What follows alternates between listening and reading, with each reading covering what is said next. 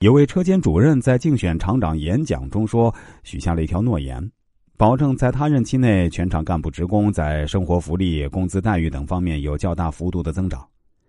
这位领导上任后，并没有用心治厂，而是沉迷于拉关系、走后门，企图以此来挽回厂子的生产效益。到年终时，不仅工人的福利待遇未见改善。差点连工人的基本工资也发不出去，工人们再也不信任他，将他赶下了台。失信于人，既显示一个人的人格卑贱、品行不端，也是一种顾眼前不顾将来、顾短暂不顾长远的愚蠢行为，一件事儿也办不成。有一篇叫《没有信誉就没有一切》的文章中说，一个成熟的社会。一个有力量的社会，不但要考虑每一个人，而且还要为他们建立必要的档案。这个必要的档案，并不是黑档案，而是能够向有关方面证实你的可信度的。这样，银行才可以借钱给你，商人才敢与你做生意，别人才能与你合作，公司才好聘用你。当然，他也可以分期付款购房购物，只要有证据表明你是一个信誉良好的人，信誉就是你的通行证。你就可以受人尊敬的通行于这个文明社会。如果你不讲信誉呢？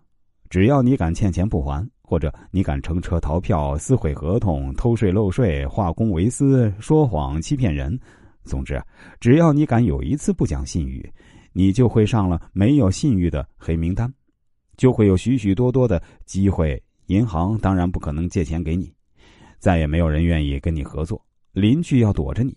哪家公司都不愿意雇佣你，自然也就没有人愿意跟你做朋友，你在这个文明社会就难以立足。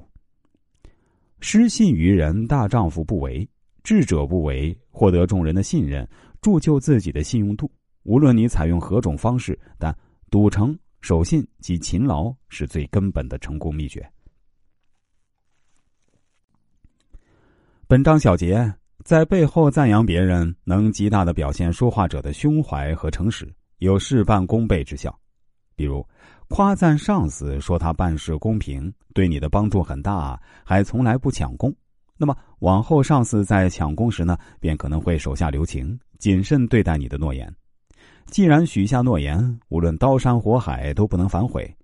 你不能言而无信，不要轻易向人承诺。绝不轻易向人许诺你可能办不到的事儿，这是不失信于人的最好方法。有经验的攻心者，他们常常要先了解一些对方的情况，并善于利用这些已知情况作为根据地、立足点，然后在与对方接触中，首先求同。随着共同的东西增多，双方也就越熟悉，越能感受到心理上的亲近，从而消除疑虑和戒心。使对方更容易相信和接受你的观点和建议。一个成熟的社会，一个有力量的社会，不但要考虑每一个人，而且还要为他们建立必要的档案。这个必要的档案并不是黑档案，而是能够向有关方面证实你的可信度的。这样，银行才会借钱给你，商人才敢与你生意，别人才能与你合作，公司才好聘用你。当然，他也可以分期付款。购房购物。